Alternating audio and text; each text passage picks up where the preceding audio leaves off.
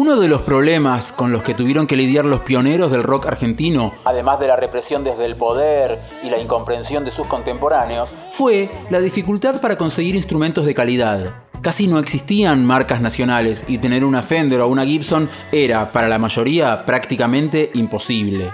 El encargado de solucionar este asunto fue Sergio Repiso, un inmigrante español llegado de Mallorca en 1951 con 33 años y una larga experiencia como constructor de guitarras.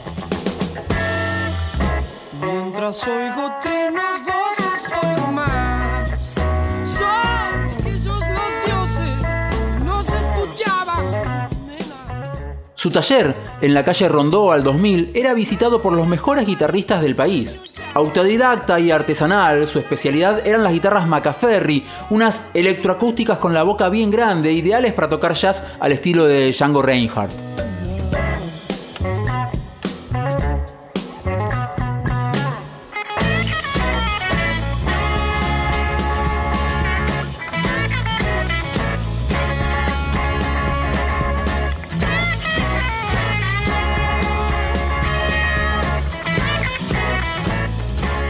Con la década del 60, los nuevos géneros musicales exigían nuevos tipos de instrumentos. Los primeros en encargarle guitarras eléctricas a repiso fueron los músicos de jazz. Horacio Malvicino, Oscar López Ruiz y Rodolfo Alchurrón le encargaron sus respectivas guitarras.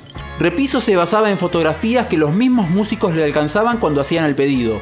Es decir, iban al taller y le decían, quiero una guitarra como esta y nada más. El luthier tenía que arreglárselas como podía para cumplir con su cliente y algunos pedidos le llevaban unos cuantos meses, incluso más de un año. Pero la espera valía la pena, la fama de repiso estaba bien ganada. El tipo sabía más que cualquier otro y lo que no sabía se las ingeniaba para resolverlo de la mejor manera. Dicen los que saben que sus instrumentos, basados en modelos de las grandes marcas, eran muy superiores a los originales. Claudio Gavis, Alejandro Medina, Edelmiro Morinari y Emilio del Guercio usaron en sus comienzos guitarras y bajos repiso.